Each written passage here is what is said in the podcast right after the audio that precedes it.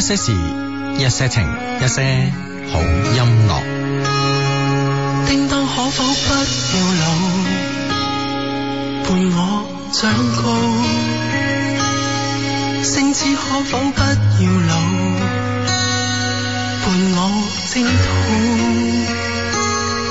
孩子，即使早知真相那味道，卻想完美到去違抗定數。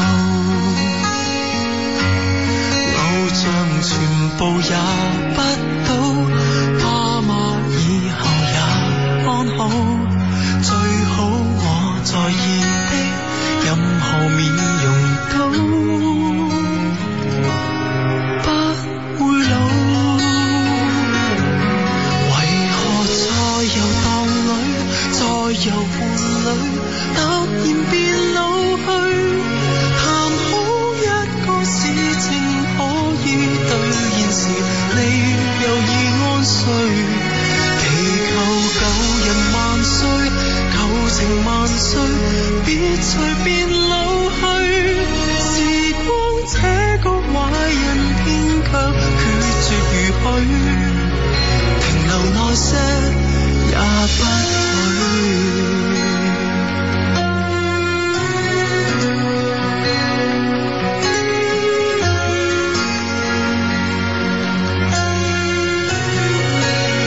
芳芳可否不要老，再領風騷？家家可否不要老，另創新高？人生恍恍惚惚走到這段路，也只能靠你去提我未老。那段年月有多好，怎麼以後碰不到？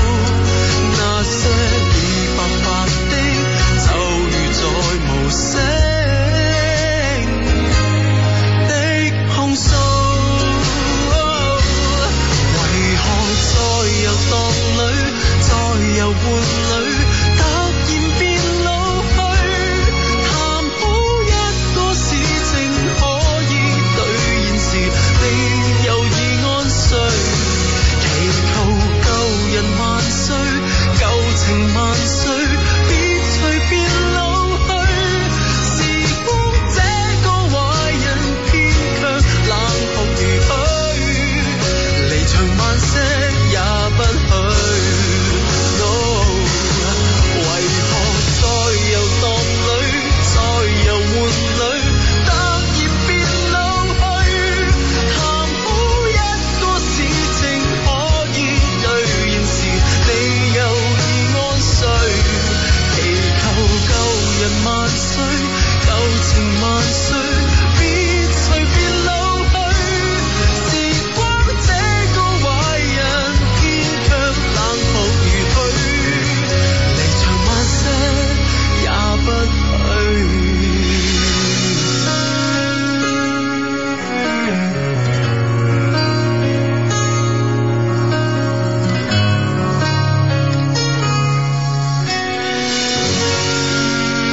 放假咯，去邊度玩啊你？我冇啊，我呢幾日都喺屋企誒，比較木下木下咁瞓下覺啊，睇下電視啊咁喂，樣。一個人咧，科學家咧就係一個人咧，如果長期咧處於一個思想放空嘅狀態咧，咁對於佢嘅記憶力咧係有影響嘅。而一個人嘅分析能力咧，其實咧好大程度上咧係基於佢嘅記憶力，因為分析能力咧有兩部分組成啦，一部分係直覺啦嚇，咁另外一部分咧就話嗯哼誒、對呢件事情嘅，即係話無論係自己曾經經歷過啦，定係誒朋友、啊聽過誒睇過啦 啦、睇過啦咁樣， 等等一個綜合嘅分析，所以先會出現一個判斷力。所以我又好有誒呢個理由相信咧，你今日咧係係呢個即係判斷力好差啊哦，即係哦，你我你講對記，即係對呢個判斷力有影響，係一個負面影響啊。我兩嘢係正面呢， 點會係咪嚇。啊呢先？個係呢呢一句説話已經暴露咗啦，字啊啊， 即點係當即係我講我講咗誒一大輪嘅呢個科學嘅依據俾你聽咧，你都唔誒你都拒不承嘅時候咧啊吓，一個咧對抗科學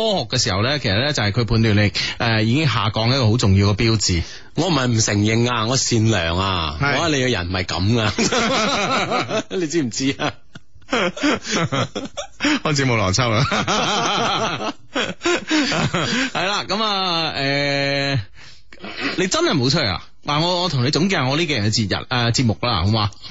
好啊，好啊，我聽下，我聽下。係啦，咁咧就啊，點啊，點啊，啊，一號， 诶三三十號晚三十號已經開始㗎啦，哦就開始禮啦，係啊，三十號晚唱 K。啊，哇，唉啊！你食完飯唱 K 咁啊，哇都得同哦得地喎哦仲要同你個女神去唱 K 我女神係邊 個先？啊，蛙總啊嘛， 哦，阿總唔係我女神，咩我女神唔啊？係唔係唔係咩？唔係 係林志玲啊， 聽見阿總咧唔係啊唔係啊，唔係啊 friend 啫，只不 過係 好好 friend 嘅 friend 啊嘛啊 friend 嘅，佢佢啊本色佢真人就 friend 啊，係啦，我都有問佢，誒點解唔碼字嘅？佢唉，佢唔俾電話我咁樣啊，咁係嘛？係啊，即係埋怨我。係啊，哦咁有佢啊啊我聽講你係即係佢一直咧好耿耿於懷咧，就係你某一個週末你約咗佢之後咧，啊佢佢佢約我，係佢約我啊，係是但啦嚇啊是但啦，反唔正你緊要啦啊你你哋兩個約咗之後咧，跟住你誒成點鐘先出現啊嘛，咁我做完節目先去噶嘛，咁咁做完但係節目十二點完咁，咁人哋唔知你做到幾點鐘噶嘛，我我有講俾你聽啊，印象中係咩？哦係啊哦佢印象中係冇啊嘛。係真係佢真係可能真係呢 判判斷力有問題 啊，系咯，咁你兩個都幾啱 key 啊！係啦，咁啊佢又冇嗌你啦，咁啊嗰晚啊唱 K，哇，咦真係好開心啦吓！哦係啊，跟住咧我仲我我我我我仲後尾唱唱下咧，诶、哇，喺嚟嚟咗嚟嚟咗個高手點樣？啊，阿 Richard。邊個啊嗱，你你唔記得啦 Richard 邊個啊人哋同我哋做首歌啊，Richard O 啊，哦，OK OK，啊啊啊哦，佢又嚟咗，係啊，哦，啊哈，咁點啊？佢唱歌超級好聽。哦，咁你有冇問佢我哋嗰首歌啊？我梗係我梗係有問 啦，但係我唔好意思啊！哇，你知唔知人哋唱得超級好聽？我係嘛問我我問佢點解唔去參加中國好聲 音？啊哈哇！我真係諗唔到咧，呢條友唱歌咁好聽。即係諗住我哋所識佢嗰陣就知道佢係幕後做音樂嘅啫，係咯係咯係咯哦估唔到唱得嘅。係啊咁，佢佢幕前嗰個啦係咯，咁可能形象 咧，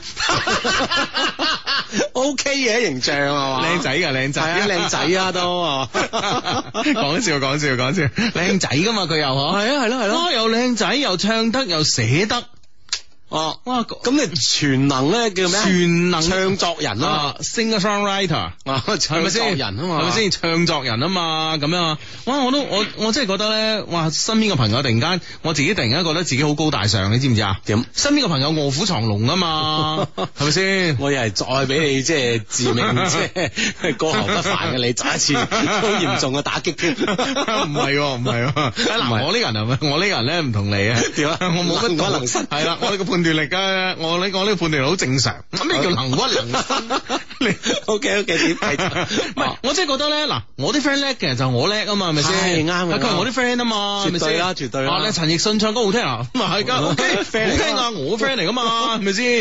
唔係咁經咁經理一鼓動佢有冇即係諗住要躍居幕前咧？我唔知啊，反正我就搏即係命，搏命鼓動佢我啊。就搏命鼓勵佢出年參加呢個中國好聲音啊啦。哦，係啊咁佢佢當時嘅意願係點啊？佢半推半就啦， 我諗佢佢真係覺得你好好煩，啊咁大佬喂真佢係作埋一首歌先喎， 係啊係啊，啊，費事以後我紅到忙啊嘛。係啊，冇錯啦，冇錯啦，係啊，我我我已經有提佢，我已經有提哦 OK，但係佢而家咧就係做緊誒做緊呢個美在花城嗰啲嘢，哦，係啦，咁啊卅號晚啊，好威啦咁啊 咁。咁唔怪得就一路將我哋兩個人啲嘢掟埋一 邊啦，美陣花城啊，係 咁養眼嘅嘢係咪先？咁又又好似可以理解 喎，凡係望緊啲女仔嘅嘢，我哋都可以理解。都好似可以理解啊。 係啊，即係將心比心啊啦，係咪先？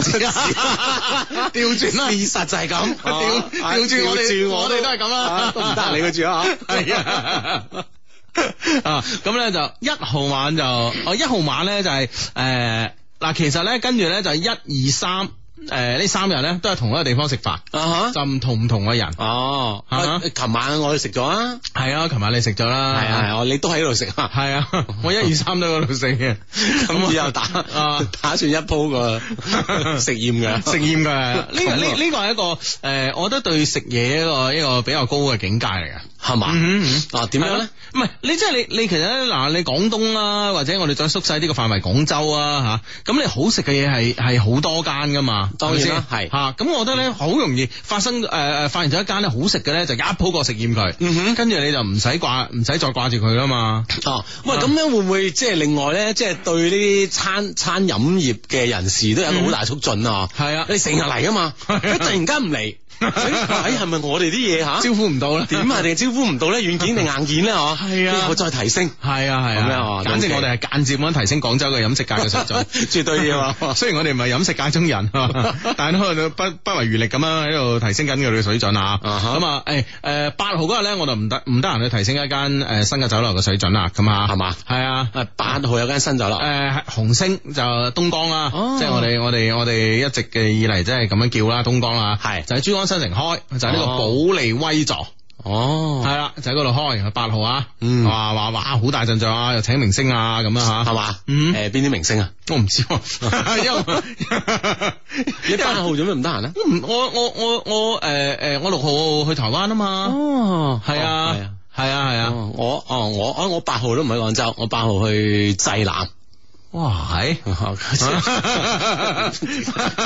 哦呢個地方都幾有新意 喎，梗係喂通常你都係北京、上海嘅喎，係啊係啊，啊點解會濟南咧啊濟係啊，佢哋即係邀約我去開個會仔咁我話開個咩會 啊？誒，翻嚟話你知啊，大食會 啊，唔懶係神秘，係啦濟濟南喂，南，啊係濟南啲女靚嘅喎，嘛？係啊咁。啊，真係要見識下。係啊係啊係啊好！好其實咧嗱，山東咧以以我對山東嘅了解嚟講咧，其實山東咧就係、誒、真係靚嘅女仔咧，其實咧誒、即係好多人即係因為旅行嘅地誒誒旅旅遊嘅目的地好熱門地方啊，青島啊青島啦就覺得可能青島多靚女，係其實係錯嘅，哦，係啊，即係係反而咧就相對集中喺濟南。嗯係啦係啦係啦，相對集中喺濟南嘅。哦，咁係啊啊，係啊係啊，咁啊認真睇下喂誒係啊，濟濟南係誒煙台係冇嘅，啊誒哈，呢度有蘋果啊，係 啊，應該係只有小蘋果。 係啊，係啊，小蘋果喺煙台，咁咧就煙台冇嘅，誒蓬萊係冇嘅，東營係蓬萊係仙境啊，啦嚇。同係啦，你睇先神仙好過啦啊，咁咧就誒誒日照係冇嘅，嗯東哼營係誒東營係有一啲。有啲係啊，東營係有一啲啊啊，東營係即係海邊嚟講咁多城市裏邊咧，即係山東半島啊，啊東營係屬於比較好嘅哦啊。跟住咧，煙台係冇噶，我啱啱講咗啊，嗯濟南係有嘅，啊，曲阜係冇嘅。咁我我去濟南嘅。啊好識佢好喎，梗係啦識佢喎。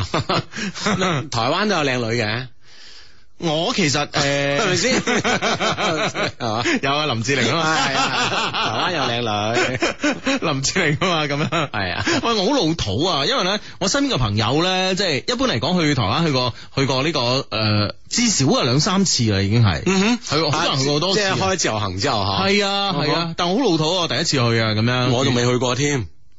即係你想點嚟？ 你想講咩？ 咁你知我想講咩就得啦。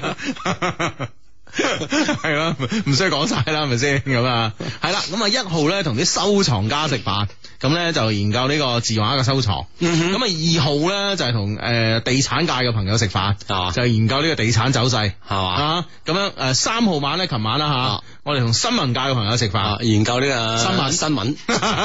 真係 幾好 啊，真真係。 係 今日咧咁啊，同我哋所有 friend 一齊做節目啊！係啦，今日咧就同我哋所有誒聽緊我哋節目嘅 friend 咧一齊做節目啦。咁啊，我哋嘅話題咧更加五花八門 啦。咁啊，係啦，咁啊呢個 friend 喺誒微博上講噶，唉，好唔得閒啊，又要做主持啦 咁，係咯，放假真係好唔得閒啊，主持唔係啊，真係難為你哋係啊。啊，無啦啦放幾日假中間 度啊， 係啦，咁啊放假咧都陪住我哋嘅 friend 咧，真正係 friend 啊，知唔知啊？啱嘅，嗯好咁啊，誒呢個 friend 咧就誒仲有十幾分鐘先落班啊，國慶放三日啊，都要翻嚟 O T 咁啊，咪證明你緊要咯，證明啊你喺你嘅工作單位咧，你喺間公司係不可或缺啊，知唔知啊？嗯。嗯係啦，咁啊呢個 friend 話：，哎，我幫喂幫手問下各位 friend 啦，啊有求啦啊！佢話國慶期間呢，廣州市內誒、有冇任何一間市級以上醫院可以做呢個入職體檢？嗯。咁啊，可以喺七號下晝之前咧攞到份體檢報告嘅咧，咁求幫手啦咁樣。幾號幾號啊？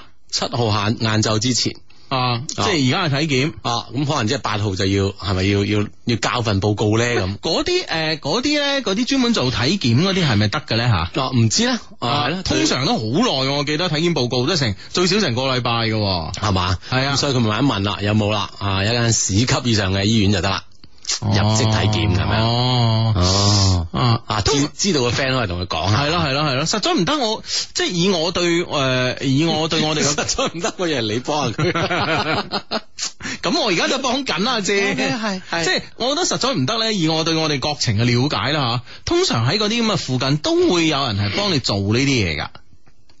係咩？係啊，真係㗎？我諗啦，係咪先？ 會會唔會冬放假咧？係咪先生活冇壓力嘅啊真係大 家。冬放假咧咁。啊咁啊真係唔係喎，咁啊 真係唔敢包。係，啊，係啊，係啦，咁啊，所以問下啲 friend 啊，有冇呢方面 嘅，即係你即係比較知道啊吓，係係可以俾俾啲 tips 呢個 friend 噶，嗯相對啲可能相對都有啲急辣係嘛，啊，嗯係啦，咁啊，OK，咁啊呢個 friend 咧，誒佢就話 Hugo 大哥哥啊，我買咗部小米三俾我嘅一個女性誒朋友啊，但佢咧誒一句多謝都冇啊，唉，真係心淡啦。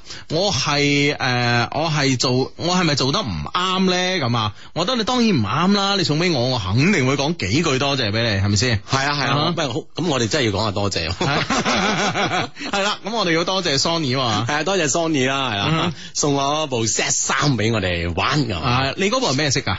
白色哦，我嗰部係土豪金，啊嗯，系啦，真多係謝 Sony，多謝 Sony，多謝咁啊，喺呢而個家喺度玩緊啊係。啦，喺呢個 iPhone 六咧橫行嘅年代裏邊咧，誒居然咧有人雪中送炭， 送咗 送咗部 Sony 俾呃 Sony Z 誒 Z 三啊，係啦，咁我覺得係無比嘅感動啊，你知唔知係啊係啊，即係比比送 iPhone 六更感動啊嘛！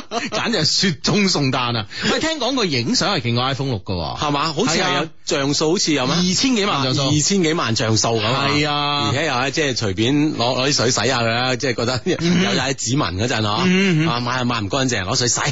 係啦，可以用可以用水洗嘅洗膜，哦好似誒呃而家暫時得佢同埋誒三星啊三星啊，有三一部星都係好似得係嘅嘛啊攞水洗，係啊係啊，同埋呢呢呢部手機咧影相咧好成點咧？我同你講古仔，咁咧就係、誒、我之前咧就去去我我去我 friend 嗰度煮嘢食啦，咁啊，係咁我 friend 自己喺屋企整嘢食，咁佢哋佢哋咧就西人嚟嘅，嗯哼咁咧就誒咪誒，咁佢哋咧就屋企咧係冇嗰啲誒明火煮食嘅。係係啦咁佢哋咧哦唔興呢啲嘅，係啦，全部用電嘅，咁焗爐啦吓，焗緊焗個好靚嘅扒啦，咁啊啦，即係即係誒誒牛誒啊係誒 T 骨咁啊，嗯哼跟住咧佢用焗嘅方法啦，做得係好食噶，你唔好話吓。哦跟跟住咧就係用用電磁爐啦、平底鑊嚟煎其他嘢啦，即係煮西餐啊西人嘅食西餐噶啦，係咪先？啊哈咁咧就咁咧就全部用電，啊就唔知點解嗰晚咧。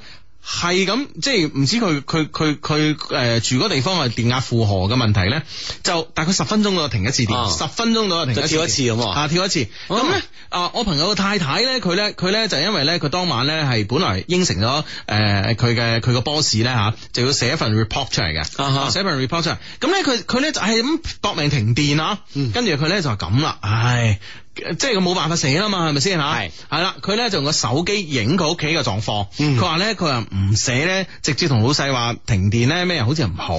佢諗住咧，佢佢佢諗住咧就話，誒、我發一個微信，就今日屋企停咗電吓，嗯啊哈唉，今晚嘅工作幾時先可以完成咧？好心急咁樣， 即係個老細咧睇到之後咧吓。希望可以體 諒係啊！啦，佢老細睇咗之後咧，就明白佢即係屋企冇電，而且佢係即係咁想完成呢個工作啊，係啊咁 OK 嗯樣咁啊係啦，咁啊即係唔個態度好，起係啊，碼呢個態度好啊嘛，係咪先 啊？咁跟住咧，佢就影相啦吓，佢就影 相，佢最後係啦，啊佢嗰部咧就 Sony Set 誒 Set 誒 Set Two 嚟嘅。 啊哦啊啊哦咁屋企黑掹掹噶嘛，係咪先係？咁啊影一影出嚟咧，哦喂我咁光 嘅，我我我話你冇開閃光燈係嘛？啊佢話係，有冇開咧？我唔記得咗，關咗個閃光燈先啊，一再影啊仲係咁光 嘅，咁光唉佢話弊啦，佢話老公 攞你部 iPhone 嚟影啦咁。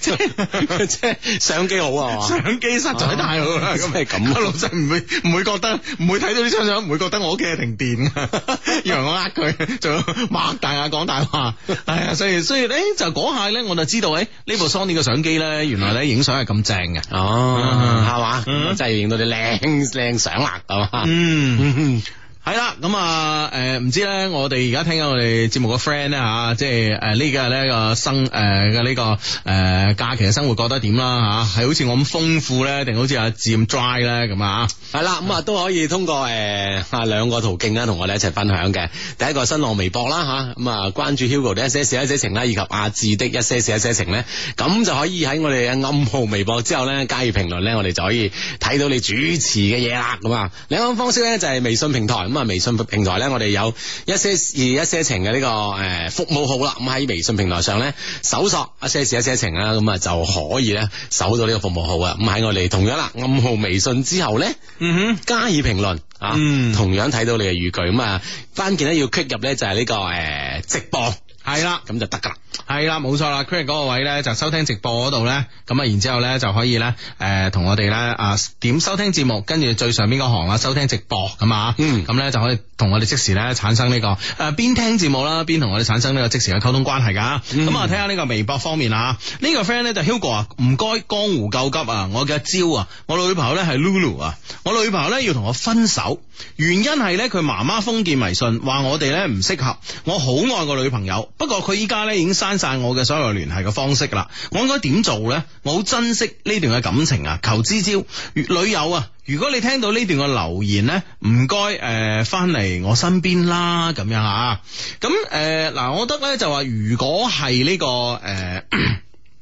如果係呢、個佢媽咪反對，而你女朋友咧就話同你一齊商量，哎呀，我媽咪反對我兩個喺一齊，點辦咧？啊咁即係啊點面對呢件事，點解決咧？系啦，咁我覺得呢件事咧，啊解決嘅方法咧仲有好多，但系問題咧就話，诶佢媽咪一反對咧，跟住女朋友咧就即係好乖女啦，聽爹哋媽咪話啦，咁啊就同你嚟講呢個分手，然之後咧仲好決絕咁刪晒所有嘅聯繫方式，咁我覺得呢種情況之下咧，會係比較棘手嘅。啊吓，嗯首先啦，誒相信咧，即係佢媽咪喺喺屋企啦，即係嘅絕對話事權啦，嗬。嗯 第二咧，佢有一個咁聽話嘅女咁樣，係咯係咯，或者佢甚至乎佢媽咪係用一啲證據咧，就係嗱嗱嗱，你你咁樣，如果你唔聽我說話咧，以後會點點點啊咁啊，咁令到佢對自己嘅。嘅對誒、呃令佢對你哋呢段嘅愛情咧，可能咧失去啲信心咁啊。咁我覺得咧就誒、呃可以係出現咁嘅狀況咧，只能夠講咧，其實你嘅感情咧，可能未必仲誒、呃即係未必夠深啊。嗯啊，如果真係好深嘅時候咧，其實咧，誒、可能咧佢會同你一齊研究應對嘅，所以呢個時候咧，我覺得咧，誒、做所有嘢咧都係徒然嘅，因為誒、對方刪咗你嘅聯繫方式啊，諸如此類，點解要刪啫？就係、知道咧，你可能會喺呢、個呢呢、個時間裏邊咧唔憤氣，你會揾一啲機會嚟重新誒、係令你哋仲有發展嘅可能落去。咁但係咧呢種可能性咧喺佢喺女朋友方面咧已經覺得為零啦，所以佢就刪晒你啲所有嘅方法咁啊，以免咧大家煩啦咁啊。咁、所以咧喺呢個時間裏邊咧，我覺得你誒、呃、暫時咧，如果我係你，我就咩都唔做咯。我睇下誒經過時間推移啊，會唔會有可能新嘅轉變啊？同埋咧誒，我亦唔會咧對呢段感情咧再抱太大嘅希望。啊，因為咧係浪費緊自己嘅時間啊！你話浪費人哋嘅時間啊，真係都唔好 啦。咁但係問題都都好過浪費自己嘅時間啦，知唔知啊？而家你如果你再諗太多嘅事咧，我覺得係真係浪費緊自己嘅時間吓。如果我係咧，我係你咧，我唔會咁做嘅。係啦，咁啊，即係做做好呢個另外一個預案啦，嗯 即係呢件事咧，我嗯哋放淡啲嚟睇啊。嗯 微信上呢個 friend 講佢係兩位大神啊，嗰晚聽你哋節目咧就話咧唔好用微信表白啊，跟住真係有個男仔哎用微信誒話、叫我做佢女朋友，我冇理佢啊咁樣，嗯，係啊都啱啊，啱啊，係係啊啊，咁冇誠意啊，啊，即係點啫？點知係啊講真講假係嘛？ 咪就係咯，啊呢樣嘢啱啊，你系做啊，做馬啱。利亞應承，跟住佢截咗頭嗱，我都係我追到啦，我都係我只同只要同佢講嘅制㗎啦，咁啊點係啊 辦係咪先？幾冇面啊！係啦，冇制，千祈唔好制啊有咩咧要親口面對面講。系啦，啊，阿德哥咧就無以倫比，诶、無與倫比嘅雙低啊，啊，咁啊，我聽日咧要去見 Love Q 嘅女網友啦，好緊張啊！我哋咧都喺深圳呢邊嘅，讀出嚟為我加油啊，耶！咁啊，實得嘅係嘛？係啦，人哋已經成出得出嚟同你見面啦，咁啊有機會啦，機會好大啊！咁啊呢個 friend 咧同樣聽日出發啦，佢話我聽日一出發去上海睇上海大師賽啊，嗯中國後日咧可以見到我偶像費天王，並且攞到簽名啦嗯咁樣，嗯，係啊啊咁啊逼埋佢，啊係啦揾啲機會咁啊，費天王咧呢鋪咧真係搞到贊助商方面咧嚟一晒氣啊！啊哈嗯。好似誒咪之前咪聽你噏嘅嚇，係啊啦，之前咧係咁樣噶，啊之前咧就係話诶，即係去印度定係嚟中國啊，諸如此類呢啲乜嘢吓，嗯咁樣啊上海去唔去上海咁啊？咁咧佢仲要咧係诶一直咧未決定嘅，係所以咧其實咧因為因為一個球一個一個好似費天王咁嘅球星啊吓，天王巨星啊，咁個身上咧係孭好多呢個呃诶贊助商啊，贊助啦，贊助商嘅合同嘅，係所以咧佢每去到一個比賽咧，必然咧就會贊助商咧要搞呢、個誒、呃搞呢個活動嘅，無論係形象方面嘅活動啦，定係促銷方面嘅活動，要同佢嘅行程係配合嘅。嗯所以咧佢一直咧佢就佢就唔冇話未決定係嚟唔嚟嘅呢個時候咧，就搞到啲搞到啲贊助商咧就完全開唔到波做嘢啊！係啦，係啦，咁啊呢費事白做啊嘛，如果真係唔嚟嘅話，系啊，你唔知點噶嘛？唔係嗱，特別你你譬如譬如話你要诶、呃你要譬如譬如你話要 book 阿志啊嘛，喂阿志啊咁啊，你你你诶、呃你七號得唔得閒啊？咁啊，費天王有個活動想見下你喎，咁係咪先？咁啊阿志好忙噶嘛，係咪先？咁咧就誒，呃咁、佢要 book 好多新聞媒體啊，各方面噶嘛，即係係好似社會名流啊咁樣噶嘛，咁啊啊即係要宣傳做勢啦，為咗係品啦，牌啲啊啲，贊助商咧就诶搞唔掂啊，咁啊即係唔知佢嚟唔嚟。嗯好啦，咁咧就到呢、個个诶二十诶二十五號。嗯哼嗯哼。咁咧，費天王咧喺喺呢個喺呢個 Facebook 上邊咧，就係突然之間咧就發咗誒誒發咗發發發咗一條啦嚇，哦咁佢誒發咗條留言，佢咧就啊印度有咩地方好食好玩咧咁啊，啊哦，大家就覺得哦費天王肯定唔嚟咯哦，即係去去印度參加印度係啦比賽啦，咁啊系啦，系啦，系啦，咁嗯啊，所有嘅包括上海嘅所有诶赞助商公司啊，嗰啲 K 跨哦，咁佢哦唔使做係啦放假唔使做放 假，系啦，就係就係咁樣啦， 就係咁樣啦嗯吓，哼好啦，咁啊，跟 住咧，诶，跟住诶廿廿八、廿七、廿六號，嗯哼。突然之間，亦仲要係廿六號咧，中午時分啊啊，通過經理人诶，通過經理人咧就話佢決定會嚟上海。嗯哼，喂，會唔會係佢嗰個問題嗯哼得到個答案唔令唔係令到佢太滿意 啊？喂，你早問啊，哥。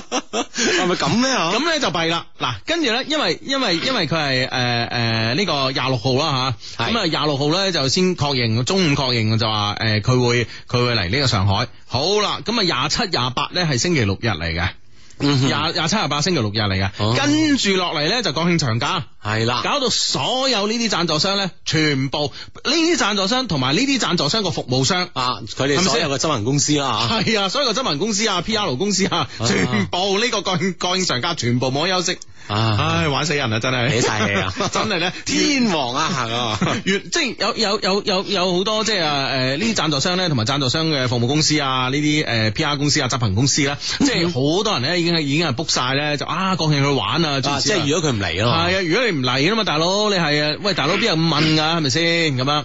哇，玩死啊，全部玩死，可能佢真係唔知中國有呢個國慶長假期呢樣嘢啦。嘛， 咁啊， 哇！所以今次咧，即係即係诶，我我我我知道咧，有啲贊助商咧對費天王咧都輕有啲微詞啊。啊有啲怨言啊，喂，即係你你有時你真係 plan 唔切噶嘛，係啊，係咪即係好先？多嘢仲係要準備啊嘛，需係要啊，時間嘅，係啊，誒即係設計海報啊，你打印啊，呢啲啊簡單啫，啊係咪先？啊，你 book 場地啊，等誒等啊請人啊，要同請人啊，要同政誒、要同政府嘅有關單位要申請搞呢活動啊，喂，仲要人嚟放假、喎。啊我唔知你邊度申請咧。唔知點啦，唉，所以就兩日完成晒所有嘅項目審批之後，嗯。哇，都幾幾幾大鑊，我覺得呢鋪真係搞犀到。利犀利，係啊係啊咁啊，廢天王啊，唉，費天嚇！王咁我哋嘅 friend OK 啊，咁啊，聽日出發咁啊，嗯攞到簽名係嘛？啊，系啦，咁啊，咁啊，今日都有好消息嘅，都有科維奇打入咗決賽咁啊，嗯係啦，咁啊，希望佢攞到好嘅成績啦，咁啊，啊嗯！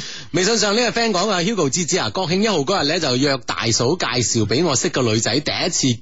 見面出嚟食飯噶嘛？嗯诶、我對佢好有意思㗎，唔知佢對我有冇意思咋。之後咧，帶咗個女仔翻自己屋企見家長。哦，唔快手啊咁啊，到開車送佢诶翻屋企嗰陣咧，我哋都好多嘢講咁樣。係喂，Hugo 志志啊，你覺得我冇機會追到佢咧？我同佢又冇表白住喎仲。喂，咁呢啲相睇嘅嘢唔需要表白啦，係嘛？啊，即係大家都有意思，係啊拎出嚟相睇喂啊，即係大家目的係好明確嘅嗱，啊介紹個男仔俾你拍拖，或者介紹個女仔俾你拍拖咁啊樣，係咪先係？咁你自己誒誒、呃自己一見，誒、O K 可以開始喎，咁你哋呢種開始已經係拍緊拖啦，你知唔知啊？啊，而且佢咧仲要跟埋你翻屋企見家長。係啊哇！呢呢樣嘢真係我諗，可能係啊佢都係覺得掂㗎喎。係啊，我覺得佢都認可咗咯吓。啊，機係啊會好大，係啊唔係叫機會好大，應該根本就係開始拍拖啦，係嘛？你根本而家拍緊拖啦，係啊，係係啊你你你當個女朋友咁對佢好啲啦，冇錯啦，咁 啊，就咁 OK 噶啦。係啦，咁啊，啱啱咧，诶，有個 friend 話要做體檢嗰個，已經有 friend 诶复佢，可能呢哦個啊，佢咧就話咧，诶，咁要睇佢做啲乜嘢體檢啦。佢就做入職體檢啊，啊，佢話一般簡單啲嘅話咧，好多醫院咧都可以嘅，即係價格有得攞咁樣，係可以嘅。哦係啦，或者你真係去啲即係附近一間市級以上嘅醫院啦，去諮詢下。嗯嗯，嗯嗯其實咧，我即係嗰時咧，诶、诶、讀書嗰陣咧，啊咪有體檢嘅。係，咁啲诶醫生咧係嚟係嚟我哋學校體檢噶嘛？嗯哼你你你你係咯係咯嗰時係咪㗎？都係啊，都哦，係原來好有傳統啊呢啊樣啊嘢。 一路都咁。 係啦，咁咧就你你诶要排唔同個龍噶嘛，咁啊咁啊呢邊咧就可能诶眼耳口鼻啊耳鼻喉咁啊五官啊啊，嗰邊有抽血啦咁啊嗰邊有抽血啦，諸如此類啦。咁有啲輕強啲嗰啲咧，即係比如話耳鼻喉嗰啲啦吓，啊啊耳鼻喉嗰啲咧，我哋咧就自己畫嘅。係嘛我哋咧就一件誒咁咧，通常咧就係誒嗰啲醫生咧好中意用鋼筆嘅藍色嘅誒墨水筆鋼筆嘅咁啊，咁啊寫個 Q 字咁嘅。咁哈啊我哋我哋即係誒見一個同學，喂你你搞晒啦，咁啊有啲好快手噶嘛，係咪先？ 係搞晒啦咁啊好叻咁啊！系啦系啦，咁啊攞嚟睇下咁啊，哦咁啊，诶攞個墨，诶边個藍色墨水筆啊，咁啊就自己寫 Q 噶啦，係嘛，即係跟跟住佢咁嘅形狀。系啦，即啊係除咗驗血啊嗰啲驗血啊嚇嗰啲冇辦法之外就係就照係咁。肺啦系，啊，照肺啊啲冇辦法之外咧，其實其他就 基本上咧，即可係面側面。 對自己嘅身體係好有自信，面檢 啊水面檢產品。 真係巴閉啊你！ 係啊，全部都係咁啊，跟住哇，好多時間去玩啊嘛，係咪先？唔使搞咁多嘢啊嘛， 都啱嘅，都啱嘅。唉，好咁啊！呢個 friend 咧就話咧，相對啊，如果係一個男嘅咧，以前咧唔會主動揾你吓，係唔會主動揾你。佢依家咧又會主動揾你喎，咁意意味住咩咧吓？但係有次咧，微信有個點名遊戲喎，我點咗佢咁啊嗯，啊啊喺度問咧就係誒誒喜歡點你的人嗎咁啊咁啊喺度問有呢個問題嘅，點咗佢之後啊，就會打一個問題俾佢就係喜歡點你的人嗎？佢話咧不討厭咁樣喎。哇，係啊！之誒、呃之咁前官方嘅答得啦，係啦，之前咧同佢表白咗，誒、就俾佢一口拒絕咗啦吓，跟住咧，我哋都好耐冇傾過偈啦。依家咧誒又主動揾翻我喎，咁即係點啊？我唔想誤會啊咁樣。咁我覺得你又無謂諗得太多嘅。咁咁即係你先唔好諗咁多啦啊。先冇諗咁多。如果咧你覺得呢個人係有趣嘅咁 啊。啊，你又覺得佢不討厭，啊！你又覺得咁樣討厭嘅咧，咁你咪同佢傾下偈玩下係咯咯，當個 friend 啫，係咪先？嗯慢慢玩下玩下，我相信咧大家都知嘅呢件事啊嚇嗯，啊，呢個 friend 叫阿傑啊，微信上佢話：，誒今晚喺高速公路塞車咁啊，今晚仲塞車佢話而家新車啊，佢話誒意外聽到你哋聲音好開心啊咁樣。啊，多謝你啊啊，，多謝你啊！咁我哋誒塞車時間，我哋都嚇嗯哼陪下你啊。係啊，咁啊，唔好猛啦係吓，啦，咁啊流流長啊，大家都塞緊嚇，嗯你又唔好急 噶嘛。系咁啊！阿阿阿 Rico 咧同我哋講咧，今晚咧唱 K 直落啊，所以今晚請假。嗯啊，主持人同我哋請假啊，系嘛 OK，咁吓啊一樣啦，過呢個國慶嘅假期啊好準係嘛？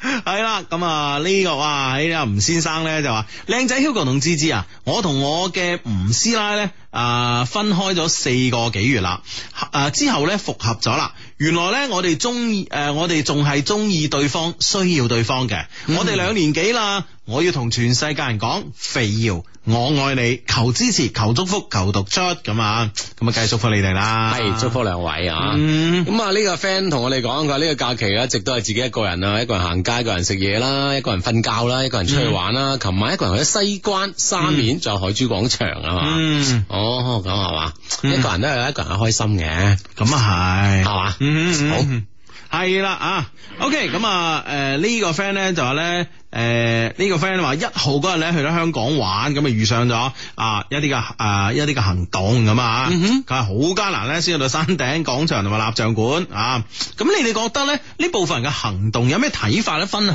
下啦，咁啊，咁我首先咧，我覺得诶、即係因為我二十九號嗰日咧我就落咗香港嘅，但係咧就诶即刻來回。啊，即係啊哈啊哈晏晝翻。咁誒、呃因為活動地點咧喺廣東道，咁當時咧好似話咧誒，仲、未去到廣東道嘅。嗯哼，咁所以咧就冇咩感覺吓、但係咧，我覺得咧就話今次咧其實咧誒呢件事咧嚇，其實誒呢、件事咧就係、呃令到大家有啲談資咯，即係大家都可以喺即係，哎呀點啊點啊點啊咁啊， 唔係阿志啊，你知唔知啊？哦嗯好悶噶嘛！我啲我啲 friend 話齋，即係即係你你國慶流流長咁樣吓，跟跟住咧又會見翻啲舊同即事啊係。你主要話我啫係嘛？ 唔係你啊又唔悶啦嚇咁人人哋咧就可能有啲舊同學啊、舊同事嘅聚會啊，咁以前嘅聚會係缺乏話題噶嘛，吓吓，係啊而家就多咗啲談資 啊，係啊傾下偈啊，哦係啊係啊，係咯，咁啊都係只能夠咁啦。好哎咁啊，即時比分啦，富力主場一比零贏咗人和，我就係就係誒上半場有哎上半場嗰波係嘛啊？哦，OK 啦，全隊三分啊，係啦係啦係啦，咁啊哦唔知老能點咧？老能係咪聽晚先打咧？唔知會唔唔會啊？知啦吓，反正唔理噶啦，咁樣啊啊。贏住佢就得啦啊，赢咗就得啦，赢赢赢三分就贏，係咪先？對啊係啦吓，。係啦，咁啊恭喜富力啦咁啊！誒呢呢個 friend 話認男一知男神 Hugo 求安嗯慰，誒咩事咧？佢話我中意個女仔呢幾日咧翻去相睇咁樣。係之前咧，佢同我诶、呃暗示咗對我有意思噶，係但係咧就因為呢個現實嘅生活咧唔允許我放手去愛啊，而家、我心情好 down 啊，點算咧咁樣？嗯，無論 down 唔 down，可能你真係要面對咁樣嘅現實咧，咁你既然已經拒絕過人哋啦嗯吓，即係無論你係 即係明拒絕定係暗拒絕啦吓，嗯，可能你對現實呢樣嘢冇計嘅係喎，咯係咯咁人哋翻去相睇都係人哋 嗯。道理上係啱噶，係咪先？系啦，即係有時咧，诶、時勢做英雄，有時咧英雄做時勢噶嘛。咁當你改變唔到呢個現實嘅時候咧，我覺得咧，诶、當你冇能力去改變嘅時候咧，我覺得诶，顺、順應時勢咧，反而係自己一個诶、誒令得令到自己咧生活得比較開心嘅一個方式咁啊，嗯唔好夾硬去同呢個現實拗頸咁啊。係。嗯，做好你自己咁啊，知唔知啊？啊，始終有一日咧，啊，你會自己咧，啊，你會發現咧，誒現實咧其實又唔係咁可怕咁啊，嗯知唔知啊？關鍵咧前提係你可以做好自己咁啊。OK，咁啊，诶、呢、個 friend 咧就話阿志 Hugo 啊，國慶節咧去見男朋友家長咁啊。去見男朋友家長吓，跟住咧點知父母劇烈反對，咁即係有見定冇見呢？見咗啦，係嘛？嗯誒誒點啊？佢係嗱反，國慶去見男友家 長，點知父母劇烈反對。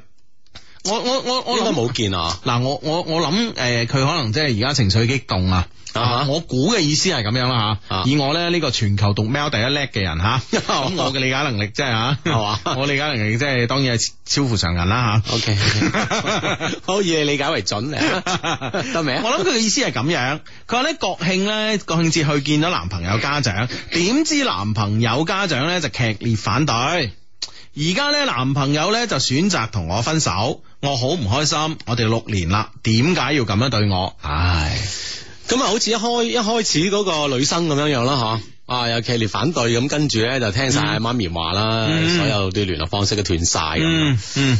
所以咧，我覺得咧，有時吓呢樣嘢咧就誒、呃你都係面對現實啦。既既然既然坦白講，一個六六年感情嘅男朋友咁啊，咁誒喺呢個喺呢個 moment 裏邊咧，佢都係佢有有咁嘅選擇。係啦，，佢都有做出咁嘅選擇。我哋唔敢講啊，呢個選擇啱定唔啱啦，因為每個人嘅個人嘅選擇，我哋都唔可以判斷用我哋嘅價值觀去判斷嘅。但係至少咧，我覺得即係話拍拖六年咧，家長一反對咧，就呢、個誒即、刻就話分手，我覺得。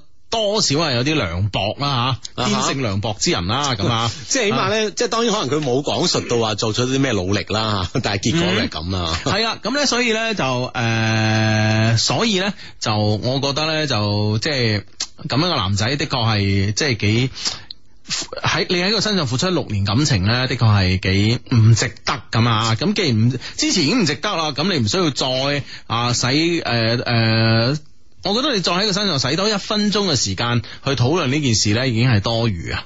啊，已經係嘥緊你青春啊吓。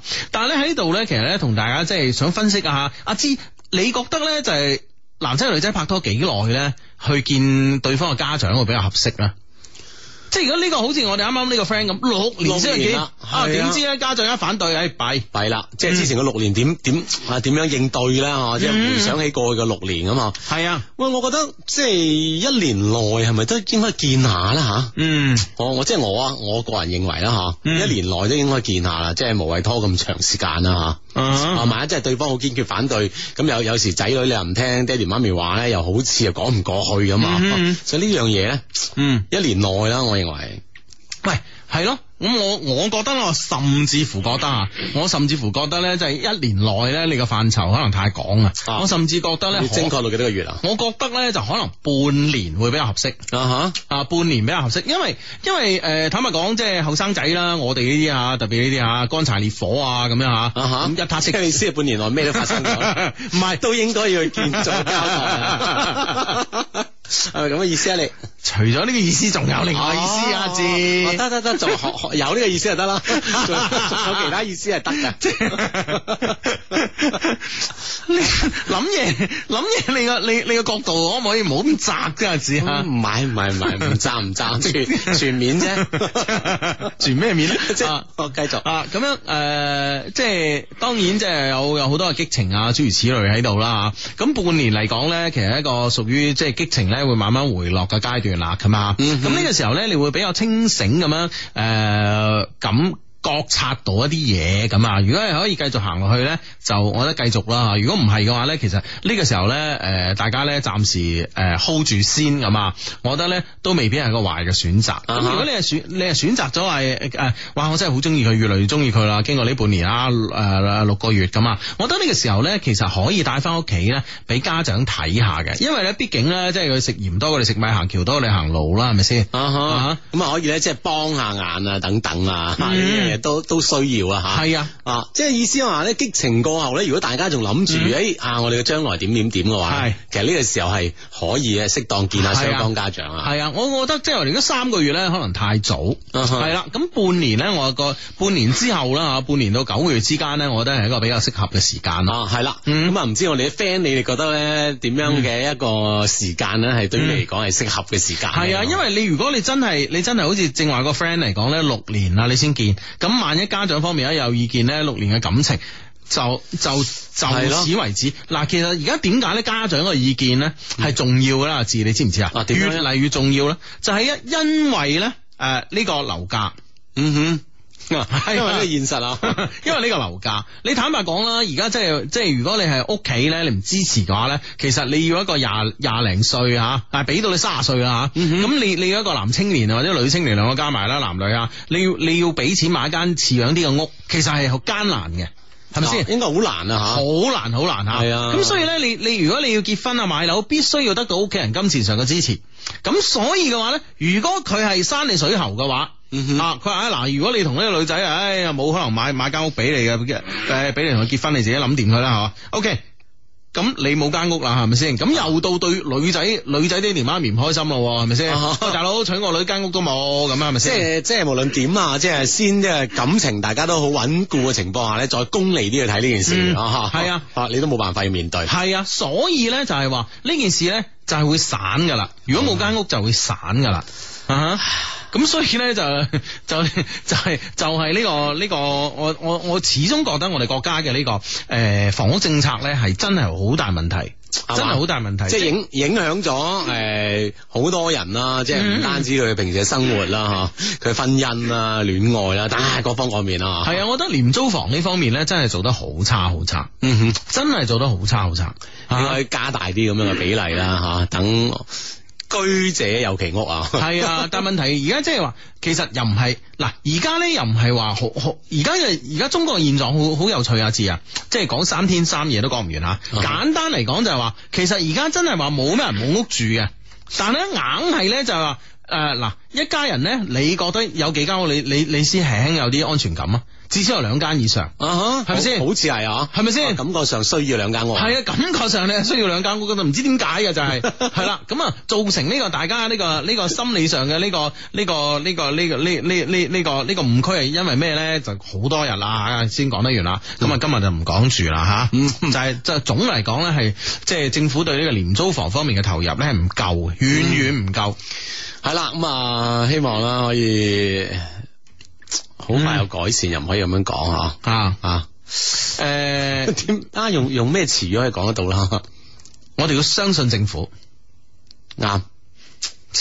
有乜難講嘅呢咪算 話？好容易好容易啊。雖然而家我哋覺得個遠遠不诶，遠遠喺廉租房方面嘅政策咧，遠遠即係呢個落實咧唔夠足夠，但係咧我哋要相信政府。啊對。咁一句講晒係咪先吓？系啦系啦，講到穩陣啊！ 啊呢個 friend 話：喂，上個禮拜嗰個女仔又話咩公佈咩神秘大禮嘅，係喎係喎係喎啊唔話記得講明啊，你哋唔俾錄播啊，如果呢個唔公佈就係錄播咁樣。喂，大佬咁佢你都關我哋，咁你關我哋咩事啊？咁咁咁佢都 要公佢都公布啊，係啊咁佢佢手出咗去玩啊係咪 先？係啊佢耍大家，我哋都冇，我哋都冇辦法㗎，係咪係先？啊， 嗱嗱嗱，上個星期嗰個嗰個女仔係啊唔，該啊 啊你。咩神秘大禮，快講啊啊！對方送咗咩神秘大禮啊？係好啊啦，，咁啊呢個呢個 friend 咧叫中大東啊 嘛，佢咧我發覺咧雙低讀猶豫呢個時候咧，誒呢個詞組嘅時候咧係冇一次讀啱嘅。豫字咧喺粵語誒嘅音系裏邊咧係同疑字一樣嘅，所以猶豫咧應該讀猶猶豫豫。咁樣啊，哦啊唔好受普通話誒誒錯誤嘅影響咁啊，哦咁樣猶豫啊，係啦，咁啊，即係佢呢個豫字咧係多音字喎，嗯哼啊陳老豫就你唔可以讀陳老兒噶嘛， 係咪先？會唔會佢 一路自己都錯咧？啊冇哦乜佢佢講係佢講普通話啦，係係都冇錯嗬。係啦，咁啊，哦咁啊，河南就簡稱豫啊嘛，係啊係豫咯咪先啊？咁樣哦咁應該係可能有多音字啦，啊啊即係有兩個音。係啦，，可能即係誒陳老豫嗰時咧就係讀陳老豫嘅，啊哈咁猶豫嗰時咧就 Uh-huh 讀讀猶豫豫嘅嘅，咁啊，咁樣啦咪啊？係嘛？好啦好啦好啦。多謝呢個 friend 吓，嗯等我哋又知道 多個音啊，多個字點讀系啊。啦系啦系啦，咁啊，嗯。好咁啊，诶、呢、個 friend 咧就係诶呢個 friend 咧就係诶呢個 friend 話係咯咁啊，房屋嘅問題殺傷咗好多诶、誒對真感情㗎咁樣，唉。唉咁啊呢。個 friend 話佢話我拍拖我拍拖五年啦，都未見家長啊，志志咁樣，喂嗯咁係咪真係要揾個適係啊即係恰當嘅時機見下咧？咁係啊係啊，我覺得你要揸緊時間啦，知唔知啊吓？嗯嗯嗯嗯好咁啊！呢、個 friend 話，呢、個 friend 咧話，志志啊，好耐冇聽直播啦，聽完粵語咧，馬上去蒲益女咁啊，本色等你啊，志咁啊， 即係我哋普通話版本你唔 聽喎。哇！ 哎好好啊，都要 約啊。 咪卡幾發上嚟咁樣，係係啊，你具具體啲係啊先得噶嘛，係嘛？咪可能人哋好誒，呃人哋好高班嘅喎，二又點咧？樓嘅我哋係係啊，嘛？又 得，更加好講具體地點啊！更加好咁 啊，係啦，咁啊誒上一節目期間咧，同我哋發生呢個即時嘅溝通關係咧，而家方而家方式渠道多咗一樣嘢啦，除咗咧啊誒原有嘅咧呢個通過新浪嘅微博嘅方式啦吓，新浪微博上邊咧就關注阿志呢一些事一些情啦，以及 Hugo 的一些事一些情。咁喺九點鐘之後咧，咁誒、s o r r y 九點半之後咧，咁你你喺我哋嘅呢個誒、呃暗號後邊咧，跟你嘅評論嘅話咧，我哋可以睇到。咁另外一個方法咧，就係一個最新嘅方法嚟㗎吓。嗯咁樣哼，系啦，就係呢個微信嘅方法啦。咁啊，我哋微信一些事一些情咧有我哋嘅服務號啦。咁喺微信平台上搜索一些事一些情，或者咧直接輸入呢個微信號 love q more l o v e q m a l l 咧，就可以揾到我哋嘅服務號啦。咁啊，嗯打開呢個服務號咧，上面有好多好多嘢咧可以同你一齊玩嘅。當然喺直播期間可以收聽我哋節目嘅直播，通過微信啊。嗯，喂，禮物嚟咯喎啊！Hello Hugo，我嚟啦。喺講我嘅驚喜之前呢，我首先要多謝一個人。喺我生日嗰時呢，佢喺 Love Q 嘅 Love Q Mall 上邊啦，即係啊我哋嘅我哋嘅商城啦嚇，買咗件禮物寄俾我，喺度呢，要多謝佢先咁啊！誒、祝佢每日呢都有成堆成堆嘅快樂，同埋成堆成堆嘅幸福啦。至於我生日收到嘅呢，係另外一個驚喜，哇！即係美女真係唔同啦，啊即真係係充滿驚喜生活。係啦。 啊我哋我哋普通我哋普通嘅呢、個呢、個呢、個呢、個草根男咧，每日就係經嘅 啫，每日就受經。真係慘。 系啦，咁啊，佢話咧至於诶、呃至於我生日咧，係收到另外一份驚喜，好抱歉，我今晚咧唔想講 住。哇！你玩我哋啊你，我哋真係真係本來諗即係住你玩我兩個好啦吓，係啊好多 friend 等住噶嘛，喂即係你玩我哋兩個好啦，但係你要玩埋好多人喎，你知唔知啊？嗯係啊 à. 係啊，Ừ. 即係你又唔想講住，跟住講下啊你系 啦，呃有原因嘅，因為咧，我覺得嗰個男人咧好奇怪啊，好奇怪啊！喺國慶假嘅呢幾日咧，佢诶講話主動約我，诶、就連咧主動聯繫我啊，啊莫講話主動約我，就連咧主動聯繫我都冇啊！我覺得佢太被動，太保護自己啦，又或者咧佢並唔係咧太中意我，未中意到咧想成日咧見我，同埋想成哦日約我嘅呢個程度啩。但诶、呃但會唔會有男人送禮物俾女仔，而又完全冇企圖嘅咧？何況係一個咁用心嘅禮物喎、呢樣嘢係咪好奇怪 咧？仲喺度 引我哋。我哋已經唔信你 啦。係啦，唔理你，喂，講笑講笑， 係啦，咁啊點咧吓？即係一個男人咧，如果即送係送一個好用心嘅禮禮物俾對方之後咧，係講咗約又唔約，係诶诶，我 sorry 啊，我再再再認真係啊，睇佢話講咗國慶主動約佢啊嘛，喺國慶呢幾日，莫講話主動約我，就連主動聯絡都冇咁樣啊！嗯哼，唔啊好，話見面啦係啊吓，人其他人哋啲冇方式都人哋冇話，人哋冇話約啊，啊，只不過送完禮物之後咧就冇咗下文啦。就咁簡單啦，誒、國慶呢幾日放假咧，即係都唔會主動聯絡個女仔咁啊樣哈，咁、有冇會唔男會呢個男生出咗外咧？嗯，就咁出咗外都會講下啦，即係如果我係咧對呢、個啊對一個女仔啦吓，我肯有興趣。我係咯有興趣， 我先會送一份咧好有心意嘅禮物俾佢啦。當然啦，嗯啊呢個係正常嘅邏輯啦，我覺得啊，係啦係啦係 Ờ 啦咁啊啊。咁送咗之後咧，送咗之後咧，我當然我希望咧知道咧，對方咧收到我呢份禮物之後咧有咩嘅 feedback 俾翻我啦啊哈所以我會主動約佢啦，啊係咪或者先？最少主動聯絡佢啦嗯，啊哈係啦，咁啊，咁所以咧，誒、如果佢呢啲所有嘅行為都冇嘅話咧，其實咧有兩種嘅猜測嘅。有一第一種咧就話咧，其實呢份禮物你覺得佢好用心，啊事實咧佢秘書同佢揾吓，嘅。啊或者佢順手拈來，啱啱就中咗 咁啊，比如 啦吓。嗯嗯嗯，系啦，咁啊啊，朋友送間屋俾我又煩喎，又去辦房產證啊，你生日送俾你啦，咁樣 啊。啊！真係太有心 啊啦，咁你你你你收到嗰陣，你會覺得哇，咁有心啊！我生日送間屋俾我啊，咁樣係咪先？係咯係咯係啊咯，年年咁都送就好咯，咁啊係嘛？係啦係啦係啦，咁一可能係呢個咧係其中一種情況。嗯哼啊，我覺得呢種係其中一種情況。第二種情況咧就係話好用心、好用心咁送咗一份禮物俾人，其實咧佢係冇諗住咧你哋會有任何結果嘅，因為可能會覺得高攀不起啊嘛。因啊為啲男仔佢真係有對對咗對咗一個非常好嘅好嘅女仔，佢會自卑啊。啊哈啊佢只不過咧。覺得你係神啊，係啦，，覺得你係神，佢送得呢份禮物俾你咧，佢已經覺得係完成咗佢自己嘅心願。即係你肯收已經好開心啊啦。系啦，冇錯啦，已經達成願望啦。係啦，繼續翻翻嚟一些事一些情啊，咁樣诶、呃大家咧無論喺微博方面啦，或者喺微信方面咧，都可以同我哋產生呢個即時嘅溝通關係嘅。咁啊、o k 咁啊呢個 friend 咧就講開見家長啊，佢咧就話我而家高一啊，有咩好嘅方法去見家長啊？咁咁呢樣 呢樣嘢係有啲急。係啊，我唔使飛啊，見住自己家長先啊，你唔 好急，人哋家長唔好急住見啊。係喎咁如果話之前啊拍六年拖嗰個，佢係初一開始拍拖，哦咁、你真係佢又真係冇冇辦法見家長嘅喎。系啦，即系到到啊，即系高三畢業啦，咁嗬，啊六年過去啦，咁樣吓，咁樣就見下嗯家長啦，或者讀大學啦，咁嗬係咯咁啊咁嘅原因咧嗬，系咯系咯，咁你你真係又唔可以話人哋唔啱噶，係咪先？係咯係咯，嗯即係話佢太早拍拖啦，係嘛， 即係按時間計啊， 係咪？ 係係 啊！微博上呢個 friend 叫柴子，你一些事一些情啊，佢字字求讀出。今日咧係我老婆阿平嘅牛一，啊嗯我整咗支酒同佢喝下嘅，幫我祝佢生日快樂啦。佢話如果讀出诶、呃我嘅留言咧，佢就任我處置啊。哦佢而家咧就差唔多醉啦，阿芝你懂得咁啊。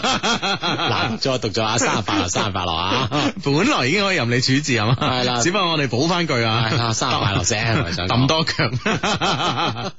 好咁啊，阿 Teresa 咧就話相低啊，第一次咧喺美國咧實時收聽，一定要讀出啊！前晚咧一個曖昧咗幾個月嘅男同事咧，幫我搞咗個 surprise 嘅生日 party 啊！佢細細聲同我講 Happy Birthday 咁啊，仲講咗 I love you。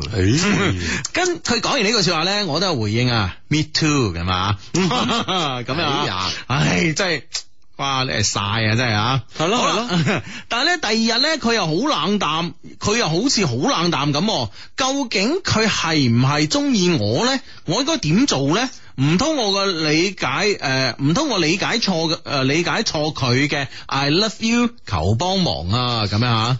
喂，會唔會好似而家好多男生都咁嘅咧吓？好似係之前咁啊，送開送開咁有心思嘅禮物咁啊係，有冇下文？呢個講埋啦，親口都嗬，係咯。啊又整一個又係好 surprise 嘅生日啦啊吓。 surprise 嘅生日，跟住咧又又講 Happy Birthday and I love you 咁啊，啊！對方有晒回應咯，me too 咯，嗬係啊，又冇下文，又第二日好冷淡喎，係啊！係咯。啊，而家男生咁啊， 嗱，我覺得咧，我覺得咧，由呢個情況咧，同之誒同之前嗰個情況咧，會唔會真係如出一轍咧？就係根本上咧，我哋嗰個誒 Teresa 咁啊誒，基本上同我哋誒對上個女主角叫咩名啊？誒 Jessica，哎呀唔記得咗添啊啊哈！咁咧是但啦嚇，咁咧就誒會唔會係同一樣嘅情況？即係對方係當佢哋女神啊！我做到呢個功夫嗱就。啊簡單嗰個例子咧，誒、攞你嘅例子嚟舉啦，啊啊啊即係譬如你見到林志玲咁啊，係係咁誒、你譬如話有機會，你知道邊日生日，而你又有機會喺個生日嗰日咧，同佢發生一啲嘅啊接出現觸喺佢嘅。身邊，係啦係啦係啦係啊啦哈，或者即係呢一輪因為工作關係，所以你可以接觸到佢。係咁你因為你你喺你喺心目中你你你醖釀咗咁多年嘅愛慕之情，而你又你又有呢個機會，我相信你都會誒嚟、夜夜媽媽打電話俾我，即係同我研究一下咧送咩禮物。喂，係喎，聽日生日喎，係啊，聽日林志玲生日喎，哇，咁啱又或一者齊下禮拜啦咁啊啊。喂，即係應該點搞好咧咁啊？係啦係啦啊係俾啦啲。驚喜佢啊咁啊，即係都會有呢個諗法嘅，我相係信。冇錯啦吓，啊咁然之後咧就好啦，誒、誒、即係諗到好 surprise 嘅節目啊，跟住咧啊就送咗個好有心思嘅禮物之後嗱，咧，啦，如我所願啦，當然係啦係啦係，咁咁志玲肯定好高興啦吓，係啊咁啊咁啊，佢佢同我講啊。 I love you 啊，唔係你同 佢講 Happy Birthday and I love you。哦咁當然 I love you 呢樣嘢咧，其實喺喺誒愛呢樣嘢好好廣泛噶嘛，係咪先？係係啦，咁啊孫中山先生都講過博愛啊嘛，係咪先啊？即係特別喺誒，好似頭先嗰個 friend 喺美國啊，嗯係啊喺外國可能 I love you 會唔會係更加係啊更加精即係普通啲 啦？即係我我哋誒係咪呢樣嘢我哋先冇推測啦，但係愛係好廣博噶嘛，你明唔明白係？你可以愛呢片山，愛呢片水，愛愛呢片樹葉啊嘛，你明唔明白？啱啊咁所以係好廣博嘅愛，所以所以孫中山先生寫博愛啊嘛，咁但係好好好多男仔都都誒、呃都曲解咗啊 嘛，佢覺得哦要愛多幾個先叫博愛㗎，係咪 先啊？愛多個咪即係唔係博愛咁啊？係係啦，咁啊啊咁樣誒、呃即係違反咗孫孫先生嘅遺訓咁啊唔啱㗎嘛，係咪先啊？啊哈好，我哋為誒孫先生而拍拖咁啊，咁咁咁大條道理咩？要 革命尚未成功，同志還需努力，博愛咁樣係咪 先？即係佢佢益女少，希望我哋益多啲啦，咁樣係啦。咁但係咧，即係即係，但係愛係愛係愛係有好多唔同嘅呢個種類噶嘛，去範疇噶嘛。咁、嗯當你同阿志玲講完誒、Happy Happy Birthday 誒 I love you 之後，咁志玲一定好感動啦，係咪先啊？係啊係啊係啦。咁誒 誒，再應我一句添，係啦 Me ，me too too，咁啊，哎呀係啦，咁啊第二日。咁但係你作為你嚟講，你你係好清醒噶嘛？啊你係知道你你同佢係冇機會噶嘛？啊咪係啦係啦係啦即係呢件事做到咁樣，已經係一個 happy 足 ending 啦以啊足以啦。嗯哼啊，人生可以喺生日生日嗰日，第下我啊再可以同阿 Hugo 晒啊啦，咁嗱，志玲都講咗 me too 啦，點啊你？夠啦，對於我嚟 講，夠啦足以晒一晒 Hugo 得啦。係啊，咁所以呢件事咪就係咁咯，係咪先？嗯啊，所以你又唔可以話啊，你而家呢個男仔誒，好多男仔點解咁奇怪嘅咁啊？因為個女仔嘅心目中嘅地位太高啊嘛。啊咁啊當然如果有高有高嘅好處嘅嚇，譬如誒對方咁樣啦，其實剩低落嚟咧，其實會唔會就對於女神嚟講就係想點就點啦已經。嗯，係 À, 啊啊，即係其實 O K 噶，你唔使理佢誒，即係問咁多原因點解會咁。係係係既然對方有俾到咁多驚喜你，係啊你有回應係正常噶嘛，係咁咪回應下佢睇下佢點咯。系啊，你咪你佢冷淡，你咪你你咪主動約佢咯，咪事啫，係啊係咪先？你話晒事啦，已經系啊，呢、個呢、個時候主動權嘅掌握喺你手上。即係假如林志玲即係一時唔知點解啦，鬼迷心竅，诶、覺得阿志都 OK 喎，咁樣 咩叫一時唔知點解。係啦，咁佢會佢會即係呃第日打電話嚟㗎，佢約我啊，係啊係啊，佢約你我欣然應允咪係 咯，係啊 嘛係嘛？咁但係即使係佢約咗你，你可能都會有非分之想啊喎。你會唔會啊？即係佢約多幾次你先會噶嘛？係咁啊你先覺得係真噶嘛啊？真噶，係原啊係來啊係啊係啊！越真係醉咁？越小步嗰時，你先覺得係真噶嘛 咁咧咩？即係所以呢件事咧嘅主動權咧喺晒啲女神嗰度。 係啦，冇咁啊所以呢個時候候咧，你可以更加 吓啊想點就點。係啦，作為一個女神，你應該你應該掌握一個女神嘅一個主動性，你知唔知啊？啊，嗯啊咁啊呢個 friend 微信上問啦，佢話想低啊，如果想約一個女仔出街啊，嗯但佢話唔得閒喎，但係實際上一日日都喺屋企嗯喎，咁係咪表示我已經冇晒機會咧？咁樣樣誒呃 又唔一定嘅，會唔會嚇？啊睇下你個女仔係咪佢真係佢唔係想唔係太想出街咧？啱啱呢幾日唔係，其實咧，其實有時宅喺屋企都唔代表佢得閒噶嘛。啊，係佢 忙到咩咁啊？係啊，有時即係有有時一個人係需要宅宅一段時間啊嘛，嗯即係放空一下咁，好似阿志呢幾日咁樣，係咪系先？啦，啊啊或者女仔啱啱喺屋屋企咧追緊套劇咁嗬，嗯係咁追啊咁追咁咪點？係啊，追緊套劇咁，對於佢嚟講係係係一件好大件事啊嘛。嗯哼喂，講開追緊套劇。 我我我琴晚同埋今日嘅朋友圈咧，就誒、呃大家都係講一套劇，劇叫做《行使使者》啊，唔係使徒行者《試使行者》，徒啊，唔係遷使嘅使咩死啊？誒徒字嚟噶係嘛？哦使徒行者啊嘛，使徒行者係啦，啊哦，係咯係咯，TVB 劇集啊嘛，诶，咁好睇嘅咩？誒講卧底啊嘛，唔係，我唔係想知道講乜嘢，我 即係呢個題材啊啊相對吸引啦，即係我套套都卧底啦，TVB 係嘛？你邊度警匪片唔係有卧底噶？咁佢專講卧底啊嘛，哦，即係唔係話都即係所有人都係卧底，呢出戲入邊。即係如果警察咧就係誒黑社會嘅 卧底，黑社會咧就係警察卧底。護衛卧底， 唔係佢總總嚟講咧就派咗五個卧底。嗯入呢個黑社會，咁啊咧咁啊本身都係單線聯絡啊嘛，嗯哦即係嗰個人就聯絡呢五個人嘅，咁啊死咗，哼，咁跟住咧就警方咧又揾另外一個人咧就要重新抄翻佢哋出嚟，哦呢個過程當中點點點咁咯，哦咁樣樣啊哦我知道大概，我睇過幾集啦，好唔好即係睇咧斷斷續續，我覺得都 OK 嘅。喂，但係即係我琴日咧，我發現我微信朋友圈咧係好多人喺度講緊呢套戲嘅喎。出大結局啦嘛，哦哦啊！我知啊，我知，琴晚所睇以過啦，咪講晒啦，大家但係我真係從來未之前未曾聽講過呢套劇噶，係嘛。係啊 O K 噶，我相信都係 T V B 近排少有嘅高收視劇集啊。哦哦，哦係啊即係睇下 追翻咯，睇下得唔得閒 啦，睇下得唔得閒啦，係啦係啦，係咩有咁好睇咩？哦咁啊，好嗯好多人講，道理上就應該係都幾好睇嘅，幾受歡迎啊。係咩係咩係咩？哦係啊，即係我感覺上好似好耐未曾睇過 TVB 噶啦，已經咁咪所以先難能可貴啊嗯嘛，咁難得出部，誒多人有反應嘅劇噶嘛。嗯嗯嗯啊係啊，都研究下先吓。嗯，好咁啊，诶、呢個、呢就係呃呢個呢呢個 friend 呢就話，相低啊，要點樣先可以確保郵件可以被讀出呢？我兩日呢，兩日嘅時間啊，早兩日我發咗幾十次俾你哋，都冇讀出，我真係好需要你哋讀出個幫忙咁啊！咁呢，我哋诶睇郵件呢，專門有個人嘅專人嘅咁啊，係咁呢，佢呢就而家之發郵件有規矩嘅喎。系啦，咁咧，诶，專人咧就係好嚴格執行咧呢個睇郵件嘅規矩嘅，嗯因為咧，诶、我哋每個星期嘅郵件都會好多啦吓，咁咧就係話，凡係咧對發诶、誒同一封郵件發過三诶两、兩次以上嘅 friend，咁咧呢啲郵件咧佢係唔會揀出嚟嘅。係啊，因為咧你會壓咗嘅郵箱嘅空間啦，嗯哼令到其他 friend 嘅郵件入唔到嚟啦，咁樣嘅。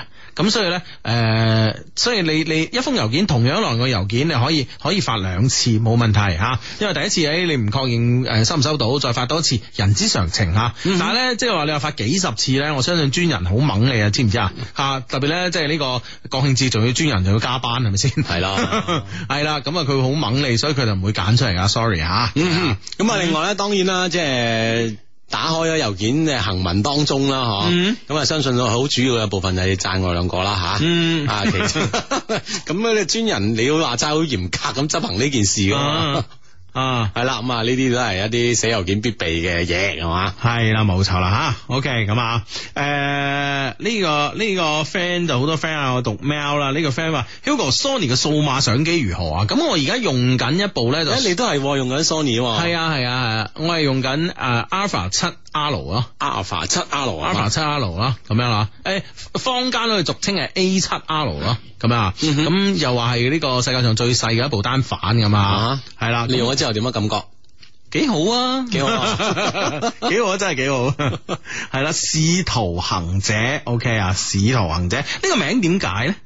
唔知啊，我都係都係睇過幾集咯，仲係唔係連續嘅幾集？唔係呢個名你點樣？你不求甚解你個人做嘢啫吓， 唔係，如果我我我都好似你話齋，有時間睇下如果咁好，我睇晒全套，我睇完我就明噶啦嘛，係嘛？ 對唔對？係咯啊！我我啲 friend 應該喺嗰個微信度發錯字啊！我就我我就我就誒呢套劇咧咁得意嘅個名係《試晒行者》，即係即係好似、哦好似好似好似吓，千晒就晒啊！你以為？係咯係咯係咯，sorry 啊 sorry 啊，識字太多冇辦法。係啊係啊係我都覺得 係。啊！呢、個 friend 又叫我哋讀喵啦，咁啊讀喵啦。 系啦，讀 mail 啦啊吓，手上揸咗一封嘅 email，呢封 email 係咁噶，Hugo 阿志啊，廢話小说直奔主題啊，本人呢係女，已婚。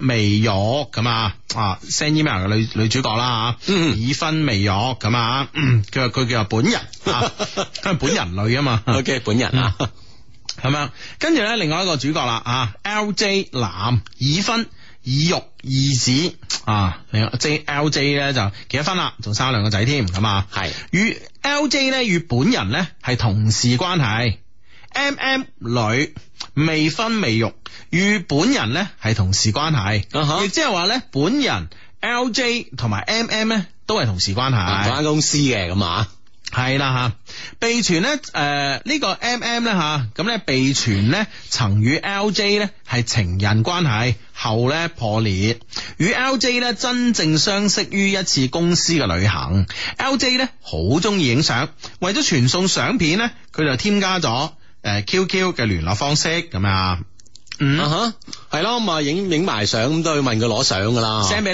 你咁啊，係系啦，咁啊為傳送相片咧就添加咗互相添加咗 QQ 嘅聯繫方式，隨後咧就展開咗一系列嘅網絡溝通與交流啦。同時咧亦源於好奇吓 LJ 同埋 MM 嘅關係嘅真實性，咁啊八卦啦，俗稱啊。啊，咁啊，關鍵就係同公司啊嘛，梗係想知道噶啦，係嘛？係咯係咯，但係大家喺網上邊傾偈啦，開始傾啦，傾下傾下咧就話，誒個喂你係咪到底同 M M 咧係咪以前咧，即係嗰啲咧咁啊？係啦係啦係啦係啦，咁點咧？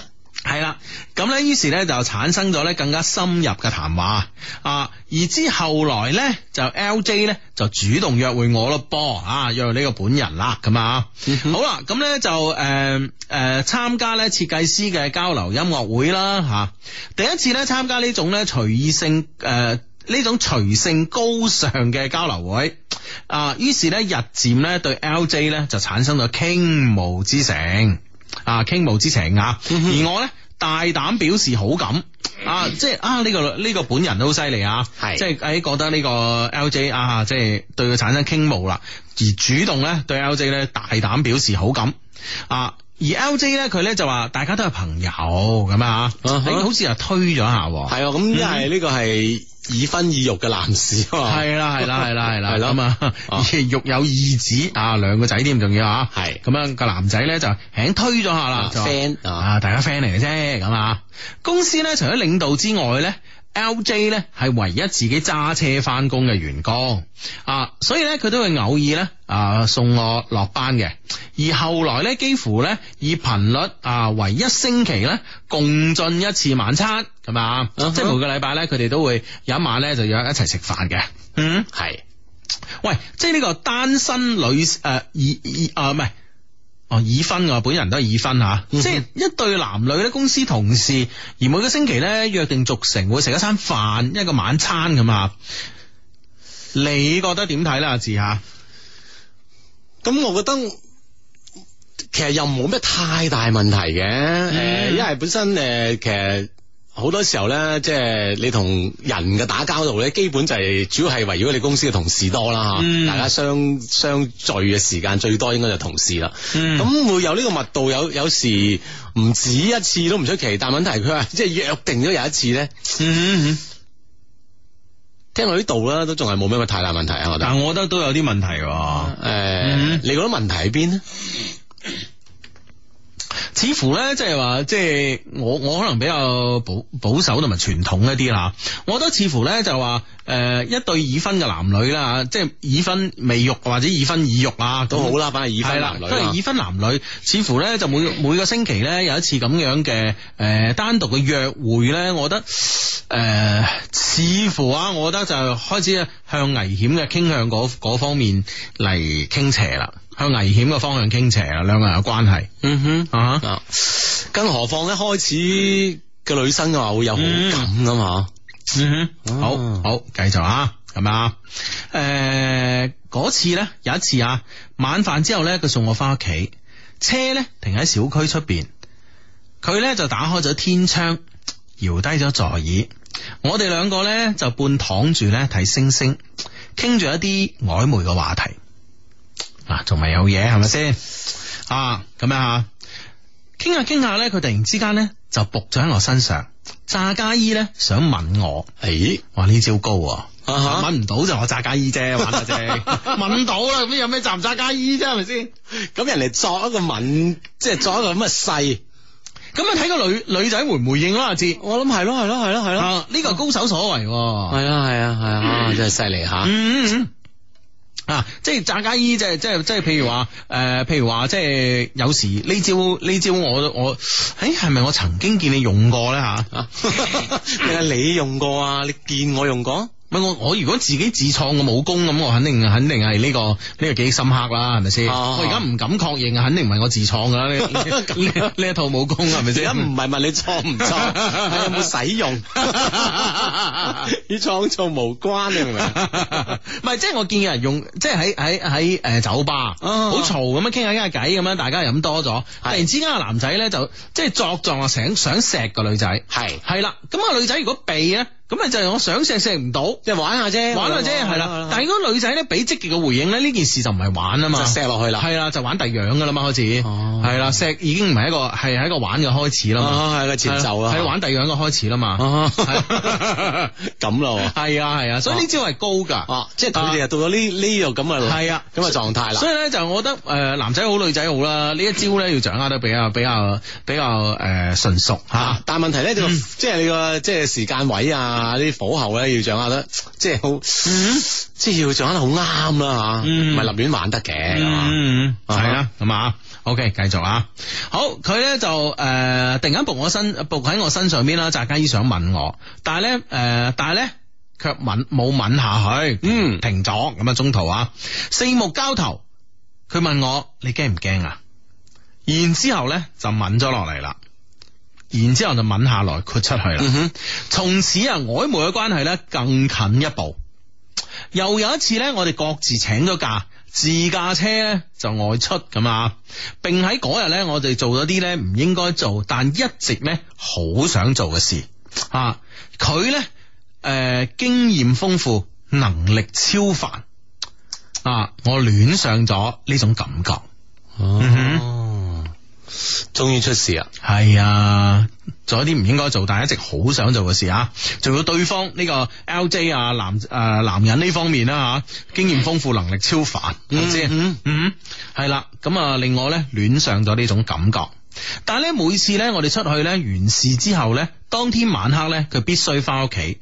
我哋咧從來咧都未曾喺出邊咧過過夜。有一次啊，我哋咧如常般 QQ 聯繫，並講住咧各種曖昧嘅说話啦吓。佢咧詢問我：，喂，你有冇诶？誒 佢詢問我啦，即係兩兩兩個人發生關係嘅時候咧，有係冇有冇高潮咁啊？咁咧，於是咧，我哋就開始咧，好詳細咁討論我哋兩個之間嘅性事。嗯哦。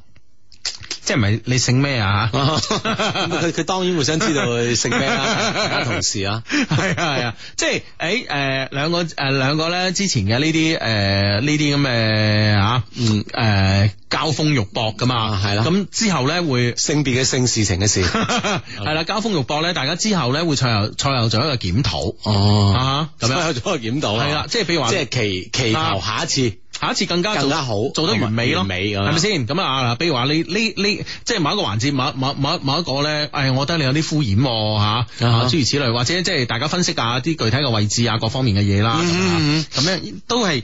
如果 如果呢個係一對情侶或者一對夫婦咧，咁啊，有咁樣其實嘅都學。係一個好和諧嘅生活啦嚇，係有咁嘅學習同鑽研咁嘅態度咧，一定咧會對你哋嘅感情好有幫助。，絕對啊 大佬絕對加深啊嚇，但可惜咧，本人咧同 LJ 咧，的確係不倫之戀啊，因為各自咧都係已婚啊啊嘛。都有家庭啦咁啊嗯，咁樣啊，啊，誒，傾到一半咧，突然之間咧就冇咗回應咯喎。直到晚黑咧，佢先至打俾我，好突然咁樣問我，誒，佢老婆有冇揾過我？誒嗯，咁樣啊，誒、誒，佢話咧，我問佢咩事，佢話咧而家咧佢老婆咧正喺度嘈住要離婚，咁樣啊哎。呀，於是咧，我就突然間穿咗煲，係啦，於是咧我就突然間諗起晏晝嘅 QQ，唉，我突然間諗喺同我傾 QQ 嗰、個會唔會唔係佢咧咁啊吓？喂有可能喎，係啦、於是咧。於是咧，我我就將呢個疑問提咗出嚟啦吓，誒、我話晏晝同你傾個 QQ，喎誒、會唔會係？佢話吓，我晏晝冇同你傾過偈喎。啊啊啊哦哦，咁咧呢個時候咧，我哋兩個都估計啦，嗰、個咧好可能咧就係佢老婆。係啦，咁啊用咗老公嘅 QQ 啦，同本人嗯啦，啊嗯，就有啲咁深入嘅對話添，而且係係啦。於是咧，LJ 咧開始責怪我咧分唔出佢嘅語氣啊哈。啊，並且咧要我咧暫時唔好聯繫佢。嗯，嗯哼，咁佢都要處處理屋企嗰邊嘅事情啊，係咯，係咯，係咯。係啦，唉，真係係咪？所以所以有時咧呢啲 呢啲 QQ 咧，真係有時唔保險。 喂，對誒、LJ 嘅太太咧，又係高手喎、嗯佢哼，真係可以咧，先從佢哋，即係我相信佢係查咗佢哋聊天記錄啦吓，係咁樣即係即係有蛛絲馬跡之後咧，係咯，可能諗到呢個人。人啦，係啦，咁啊誒，通過聊天記錄咧，就係、誒、學住之前啦吓，跟住之前佢哋兩個傾偈嘅語氣去，突然間咧講到即係高潮位，跟住咧就開始討論、嗯哼啊，你兩個人嘅之之前嘅呢啲呢啲性關係發生嘅呢啲細節咁佢啊，可能用目的係掌握更多嘅證據啦，嗯哼啊，同呢個 LJ 係嘛嗯對質㗎，係啦係啦，相信截晒圖啦已經吓。嗯哼，係啦，咁誒、呃哇！呢個 LJ 真係我諗真係，唉，好難應對咯，好難應對啊！但係你真係嚇，你冇計啊，你做啲咁嘅嘢嚇，係啦。之後咧，佢咧就請咗假一個禮拜，都冇嚟翻工。一個星期之後咧，佢翻咗嚟啦。我揾佢，佢拒絕啦同我溝通，而且咧要我咧以後唔好再聯繫佢啊。並且咧，佢話佢唔會再接我嘅任何電話。嗯，嗰日嘅天落緊雨，我企喺佢停車嘅地方等佢，我知道咧咁樣一定咧可以等到佢嘅。之後咧就見到佢撐住把遮過咗嚟，我迎上前啊，同佢講話，不如我哋傾下。佢咧回覆咗我，佢回覆我一句冇咩好傾噶啦。跟住咧佢就打開車門揸車走咗，就剩低我一個人咧企喺雨裏邊傻咗。翻到公司咧，我打咗封辭職信，晏晝咧就喊住咁樣向領導話要辭職，講咗理由。哇，仲仲要同 boss 講埋理由、喎。嗯咁佢佢講嘅辭職理由唔一定係講呢件事嘅真相係嗯嘛，啊，係咯， O K，咁啊，咁都 OK 啦，咁人哋嗰邊可能。已經即係話細神劈完，係啊以後唔再聯繫呢件事到此為止。係啊，係而且講得出做得到咁啊，嗯咁啊嗯唔理佢啦咁樣。係咁女生又辭職，啊，女仔又辭職，咁啊，跟住咧同領導咧講咗辭職嘅理由，領導咧即刻批咗，咁啊，兩個星期之後咧我就可以走啦。呢兩個星期咧，L J 咧繼續請假冇翻工，而我喺公司裏邊咧就每日咧都度日如年，每日都喊。